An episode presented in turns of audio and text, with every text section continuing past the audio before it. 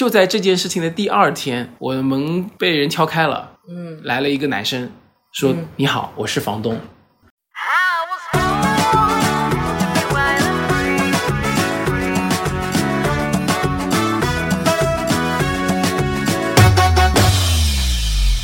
Hello，大家好，欢迎收听今天的多芬职场，我是伊万。今天呢，我邀请到一位嘉宾扑通。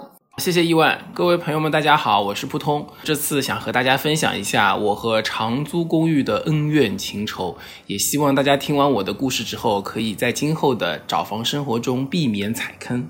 哎，你知道吗？我一直很怕你变成一个吐槽的不会过程，因为。这种长租公寓受损，我们也屡见不鲜了。尤其是去年蛋壳发生了它的那个大规模爆发，它的股票的事情嘛。是，其实呃，我们对于长租公寓这个词儿其实不太了解的。嗯，更多的知道的是一些品牌，比如说你刚刚说的蛋壳。嗯，但其实各位小伙伴们，你们不知道啊，在你租房的时候的一开始，你是不知道这个房子是不是长租公寓的。他会就是宣传他是长租公寓啊？啊，不是不是，他在租金的时候，他告诉你的只是单月的租金。哎，都是这样啊，都是这样。啊，然后吸引你了之后，底下那个博玉也是这样啊，那是另外一一种，就是他们自己做物业，这是另外一种，算是比较高阶的，他们有自己的物业。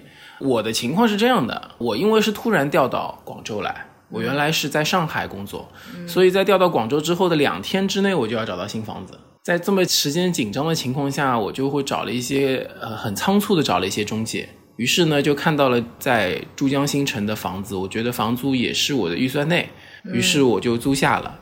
当时和我说的周围的租金大概在五千到六千之间，但是他给我的 deal 是四千块钱。然后你一听哇，捡大便宜了，开心。是的，囊中羞涩，所以我第一个反应就是哇，很好。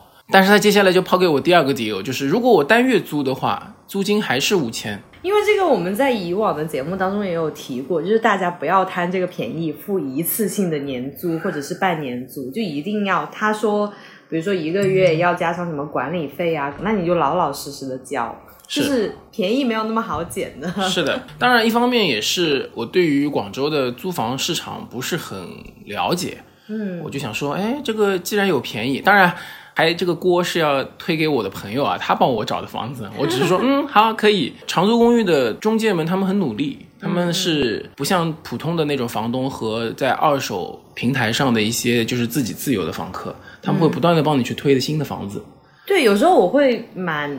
敬佩他们的，我会觉得哦，出来创业好不容易啊！就是他们确实在模仿，像我们刚刚提到的那些年轻化品牌的公寓这种模式，我就觉得，哎，万一人家就是一个创业公司，以后能做大做强呢？是，这个可以归结为无利不起早。他们其实也是有单笔的提成去拿的，所以我后来和他们签协议的时候，当我决定要付这一年的房租，因为我也决定就是想长期的租房子，不想去搞了。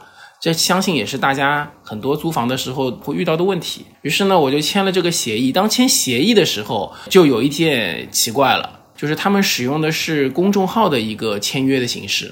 呃，会需要去在公众号上签约，然后主体上面会有甲、乙、丙三方，从头到尾也没有见到过房东。但是当时呢，幼稚的我都觉得没有任何的问题。没有啊，这一点我很不同意。我有朋友也是这样的租房的形式，也是在公众号上那个交房租，因为他们也是新开发的系统，没有说有那么庞大的资金去建一个 app 啊，或者是怎么样，他们就是长期在那个公众号上交。我觉得是因为你的那个三方出了问题，因为是甲乙丙，我那个朋友就是甲乙两方。对，还有一方面是我是倒回去看嘛，当时我以为广州的整个市场就是这样的，对我来说，嗯，很好啊，有三方，然后他还会告诉我说，你看，就像我这门上面还有保洁记录，他会告诉我我每个月会过来，很规范，规范。对，然后小哥呢也很努力啊，当时那个小哥确实帮我还做了很多事儿，我就很平静的生活了下去，对各方面也比较满意，开始了一个人的租房的生涯。就是也有管家，那个小哥就是管家。对，嗯嗯，这个小哥在一个月之后离职了，但是呢，我岿然不动，想说小哥不在了，对我来说房子还在。反正铁打的房子，流水的管家。对对对，然后也没有新的管家出现。嗯，到了十月份的时候，嗯，我的公寓的前台突然把我叫住，说最近有很多这样的公寓的住户，嗯，都遇到了房东没有收到租金，于是会过来和他沟通的情况。就有点支支吾吾的。因为他作为第三方嘛，他是前台嘛，他做了一个预警。建议你打个预防针，免得你到时候震惊。不，他如果在那一刻我要做的事情就是退所有的房租的话，我就能够安全弃坑了。啊，所以你倒是没有很明智的选择要弃坑。呃，这是应该是人生经验吧，就是我当时根本没有想到会有跑路这件事情，因为在我这个 deal 当中，他们是赚钱的。哦，现在我就要简单讲一下这个长租公寓他们的盈利模式，也就是说，为什么在均价五千左右的时候，他会用四千的价格去给我租这个房子？嗯，其实他们的逻辑很简单，因为之前前几年 P to P 的这个理财的平台特别盛行，嗯，呃，市面上缺钱，所以借贷的这个利率很高，嗯，所以呢，相比于一个月一个月的简单收租金，这些中介们就想到了一个新的生意。也就是说，他先用很高的价格去和一堆比较热门的地块的房东去收他们的房子，并且答应他们每个月我会给到你稳定的租金。嗯你把这个房子长租给我，但我每个月稳定的给你租金。嗯一旦我过了十天不租给你，我哦的协议就自动取消。嗯，啊就是一个高进低出、长收短付的形式。哎，是没错，但是呢，到租客这边的话，我们就会每年的形式来收，这样的话，他就会出现一个他手上有可能有一笔现金，但是他只需要每个月固定的支出给房东的这样一个情况。嗯，然后他多的那些资金，他就会去做一些理财的项目，来收取这一部分的利润，来补贴他的公司的利润和我的房租。那他岂不是很容易爆？显然是这样。如果是大环境非常像前两年狂飙突进的时候，那是没有任何问题，这个模式也是成立的。这也是为什么我当时花这点钱，我还觉得应该没什么太大问题的原因。嗯，在往期节目当中介绍过，这种模式的公寓很适合来实习的人。就实习的学生租，就是租三个月啊、六个月，其实是没问题的。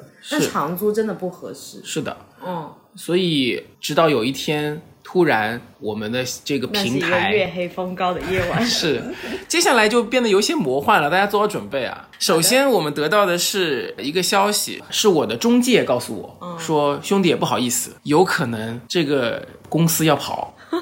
因为我们已经很多个月没有拿到 Oh 工资了。当时我听好之后，心里面想的是，别人爆雷，我这个单应该没有问题，还存在着一个侥幸的心理。然后就在这一天，我的这个长租公寓的品牌叫小英找房，他发了一个声明说，我们没有受任何影响，其他人爆雷和我们没有任何关系，我们正常运营，你看，嗯，还挺好的呀。对非常的正规声明了。非常的正规。嗯，然后好玩的事情来了，就在这件事情的第二天，我的门被人敲开了，嗯，来了一个男生，说：“你好，我是房东。”我就把他请到我房间里来，进行了一次深入恳谈。有多深入？因为其实就出现了这个房东租客的一个众生相啊、以我这个呃例子为例，嗯，就是首先他的房东是已经没有收到房租了，他有多久没有收到了？十天，哦，那也挺短的呀。我以为有上个月没有收到，对于房东来说，晚交一天都很着急。，对，晚交十五天，他们的合同上就会自动解除。刚刚我有提过，你还记得吗？哦哦所以在他的视角里面，他和这个小英租房已经没有任何关系了。哦，对于他来说，这个房子就是可以租出去的状态，哦因为已经没有人租了。但是在我这边，我交了整整一年的房租，我从二零二零年的七月对叫到二零一七年的七月，到现在都没有到。那对我来说，这个房子这一年都是我的，嗯所以我们俩就要坐下来去谈这件事情该如何解决。当时真的两个人秀了很久的肌肉。我说啊，我们可以打官司，我有法律的资源。他说啊，没关系，我的老婆也是律师，我给你。然后两个人开始 battle 案例啊，我这个案例是怎么样的，他的这个判例是怎么样的。大家进入了深入友好的交谈，大概一个多礼拜，发现谁也说服不了对方之后，我们决定做的是互相平分这个损失。嗯。唯一的敌人是平台，所以我们保有去上诉平台的这个力量，且我们两方来解决问题，就是我承担一半的房租，他承担一半的房租，我们把四千五百块钱的房租变成两千八百块钱，嗯嗯，他承担一半，我承担一半，这是我的 deal，我那其实挺仁至义尽了，我觉得。就是双方都能接受，就是你们没有像我经常看见那种会矛盾就变成了房东跟房客之间，是的。就大家就完全忘记了第三方平台了。接下来我就要和大家说 juicy 的部分了。然后我们的这个平台遇到这个状况的时候，它的角色是一个搅屎棍的角色。首先，平台自己成立了一个租客群，他自己成立，他是不是就是碟中谍啊对，他成立了一个租客群，同时他也成立了一个房东群。？Oh 然后这些工作人员就不断的挑拨房东跟房客之间的矛盾，天哪！所以后来你会发现这两拨人打了起来，平台反而在旁边看着了。天呐，他们好阴险啊！他们是做的第一件事情，第二件事情是当时就变成了一个社会案件。我们在我们成立了这个维权群，其实有很多这样的问题。很多的家人不像我们现在，可能虽然会吃几个月的土，但是不至于有生存上的损失。我看到的很多是有一个什么单亲妈妈带着宝宝刚离婚，就准备来广州开始重新的生活。嗯嗯，这一个暴雷对于他来说就是生活中直接打击。我看到雪上加霜。是的，他就直接跪在这个平台的办公室的，天哪，我鸡皮疙瘩起了。是的，就很很难受。还有的就是房东非常的强势，嗯。他没有像我的房东这么好，是和我坐下来谈。嗯。他做的第一件事情就是把锁换了，第二件事情就是冲进家里，把他的所有行李扔在马路上。哦，这是犯法的，这可以报警哎。呃这个严格意义上来说是犯法的。是的，嗯，这件事情就非常的 tricky，因为在法律的意识上，他拥有这个房子的所有权、嗯，使用权，嗯，租客反过来说是非法入住，嗯嗯，某种意义上来说，是他扔别人东西这件事情是犯法的，就是私人财产。这也前面有故事，嗯。因为他已经三令五申让他走，那个房客拒不沟通，也不去搬，所以房东急了，就做了这么过激的行动。嗯，还有一个更绝的，我听了都我才头皮麻了。我说哇，这个房东真厉害。这个房东呢，他为了要让房客走，嗯，他也不换门锁，他也不扔东西，嗯，他就进来看，然后很和蔼的跟你说，嗯，这是我的房子，我觉得很多地方我不满意，我要把它销毁掉。然后他拿了一个榔头，直接把他的台盆敲碎了，天哪，把他的水龙头敲烂了。这个房东是有暴力倾向吧？就是他不走嘛，这个姑娘不走嘛，他就用了这种很极端的方式，而且他法律上没有任何问题。是他对这小姑娘的那个，因为他没有扔他私人财产，对，他在他在他说这是我自己的东东西，对，我在处理我自己的东西，但是造成的损失，因为你知道没有台盆，那这个地方就很难生活下去，你得要赶紧装新的。嗯他说这个对我来说没有任何问题，嗯，就是会出现很多这样的情况。就是每天都在群里吃瓜呀，那段时间就好没空，没空，没空。但是群里面的故事却有很多，大家都特别惨。最惨的一位是他只住了一天，付了一天 一年的房租，第二天被赶出去了。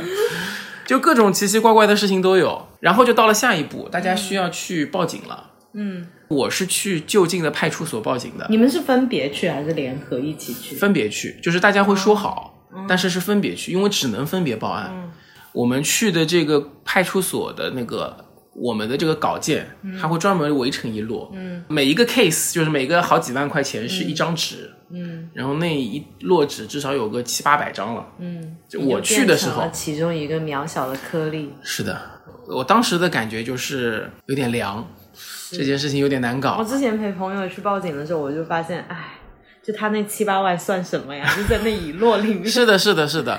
然后呢，大家也会自发的去试着去帮助一些人，嗯，因为我的情况还算是比较好的，就是我已经搞定了我的房东，啊，这个跟房东的关系还蛮大的，就听你刚刚这样说。是的，但是很多的，比如说刚初入社会的小姑娘，特别是一些姑娘，她的这个谈判能力比较低，她很容易被人欺负。然后如果我是房东，我的想法就是我只要把她赶走，我就可以收全部的房租。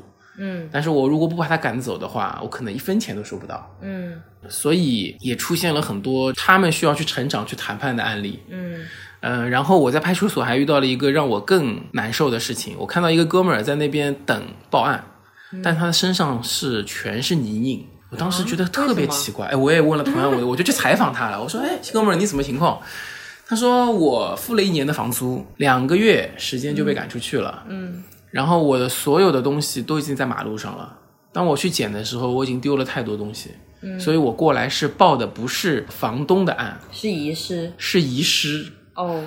其次，我说那我说是泥泞怎么来的？他说因为来的时候拖着箱子，那个路上土方车正好开车经过一个水塘，天哪！哦，我好想哭啊！真的就是人在囧途，然后他又没有地方去洗。祸不单行。哦，当时我还听了挺难受的，我就说这个事情真的有点难搞啊。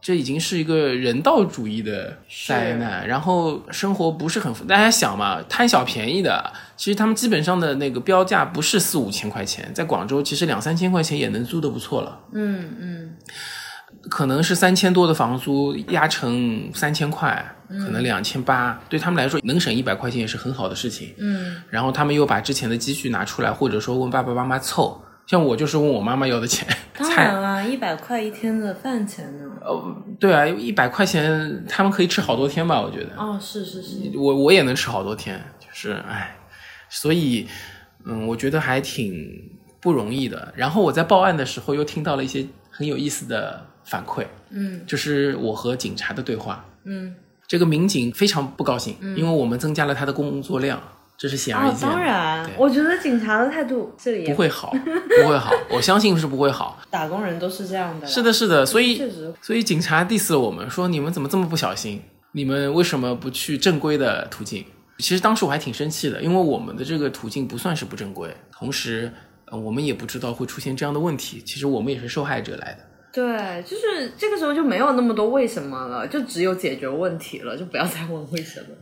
所以最后的结果是我们的整个群能坚持到最后的人非常的少，大家都因为工作啊、生活的关系，慢慢的有一些没有那么热情高，不了了之了。然后唯一有几个现在已经进入了法律流程开始打官司的，他们给到我们的反馈竟然是法院这边办理也推进的不是很顺利就，很冗长这个过程。对，而且也不断的问他们要钱，法院也需要问他们要钱。打工的人真的就是每天都没有时间，每天都在工作，谁还有时间去搞这些破事儿？是的，是的，你要投入很大的时间和精力，然后也不一定有回报，因为这个公司已经法人已经换了七八回，然后已经基本上是跑了没影儿了。呃，哎，我想问这件事情究竟是这个公寓有问题，还是这个中间的担保商的这个微众银行有问题呢？应该是公寓有问题。是这样的，它其实理论上我这个平台它的资金链是非常良好的，嗯但是因为当时市面上一些不太好的平台陆续发生了暴雷的事件，嗯于是所有的租户都选择了退租，嗯，去挤兑它的现金流。然后就有点像小黄车当初的事件，就是大家忽然间全部退，对因为觉得不不退它就坏了。会有事的。是的，是的，嗯。所以其实这件事情就是被挤兑出来的。嗯，所以这家公司它原来其实经营的还挺好的，嗯，现在就突然。或者说整个行业都遭到了很大的损失，这也是为什么在这个行业当中已经盘踞三年，并且已经上市，并且战绩很彪炳的蛋壳，最后也落得一个很糟糕的结局的原因，也是因为大家已经不信任了。如果我再去租一个房子的时候，当我的中介让我去签这样一个长达一年的长租合同的话，我肯定是选择不签的。我最开始好看好蛋壳啊，因为我最开始知道蛋壳的时候，因为它最开始铺市场铺的是上海，嗯然后我觉得天哪，就是好新颖哦，这种模式。是的就是又漂亮房子，然后又有一个单独的一个管理人员来维护你的房子的那个新旧程度啊，还有就损坏的一些家具啊什么的，是的，嗯所以现在就说到了，我回到这个事情到最后结束的时候，我在思考这件事情能给我一些什么样的教训和思考。最重要的一件事情，也是和大家各位小伙伴们说的，就是一定要不能贪小便宜。如果有便宜的话，那一定是你花了很多的时间精力去研究得到的。如果有人白白的送在你手上的这种便宜，肯定伴随着一定的风险，对对对，这个是亘古不变的你说到。这个的话，我就想起来，我第一次去北京租房子的时候，我就是先找了一家青旅，然后我在那家青旅住了一个星期，然后再去朋友的宿舍住了一个星期。哎呦，然后这真是两个星期的时间，我就在看房子。是的，是的，你需要很长的时间去看这些房子，你才会知道哪些区域会比较好。那我也贪到了便宜啊，就是我租到的房子还不错。是的，因为你花了时间精力哦去比对，而且是你自己去找的。嗯，就比如说你刚到了北京，嗯，然后就有一个中介跑来跟你说：“ 哎呀，你看周围四千的房子，我给你三千。”那这样的便宜就要非常小心了，是因为没有什么天下掉下来的午餐。然后其二就是，其实我给大家推荐一个很好的租房的平台是豆瓣，哦，我之前推荐过了，你推荐过对吧？没有，因为现在豆瓣越来越多中介在上面了，其实还是要擦亮眼睛。也有中介在上面，因为对他们来说，这个平台也慢慢慢慢的被更多人知道，它流量上来了嘛。嗯，所以还是要去实地多看多找，嗯、还是要花时间，实打实的花时间就对了。真的租房子，我给我感觉和找工作本质上差大不多，又要靠运气，又要有自己的实力，其次还要不断的去分析，才能够找到更适合自己的。嗯关于租房子的这个地段问题，我也想讲两句。嗯就是因为当我们到一个新城市，或者说自己准备租房子的时候，其实我们有一个很大的变量，就是你离自己公司的通勤时间嗯和它的房价的这个比例。嗯就是我可能住得远一点，但是可以住得好，并且租金可以便宜一些。那不是我吗？还有就是我这样的，住哎的一般，很明显的对比。对，住的一般，但是我要离公司非常的近。嗯这个是在一开始就要考虑好的，嗯这其实是两者不可兼得的一个关系，是。两者不可。我当时就是为了就是自己能住的舒服一点，然后我能忍受那个时时间姑娘嘛，对我来说就是要近一点，公司就是你家，你就是为了公司付出一切。对，其实你把通勤的时间省下来，很多时候还可以省下很多的心态上的成本。是我明白。还有就是你可以睡懒觉，虽然我不睡懒觉啊，但是你可以有更多的时间可以做自己的事情。我觉得这也是一笔很好的投资。还有是就是我们公司因为在珠江新城，我有听说过那个死亡三号线，我觉得我可能没有太大的能力，因为我在上海其实和现在生活模式一样，嗯，我也是不太坐地铁，所以我缺乏挤地铁的一些技能。哦，我也不挤地铁，哦，我就在家的楼下坐个公车，然后就直接到公。对对对，很多姑娘是这么一个设计的一个思路，所以各位小伙伴，当你在租房子的时候，我用的方法是我做了一个列表，然后每个列表上面呢会把自己的一些我想象中的需求给列出来。打哎，个比我也是这样列的，是吧请讲。可能我有二十个需求，这二十个需求就是，如果二十个需求都满足，那就是我理想中的最好的房子。我是这样的，因为我之前有一点想搬家，然后我就把那个现在住的好处列出来，和我即将搬家住的好处列出来，然后对比了一下，哦，那还是不搬吧。是这样的？吧嗯，我也是，我是做了一个，然后我去看所有的房子的时候，我就打勾，嗯比如说二十个勾里面，他满足了十个勾，那个人满足了十二个勾。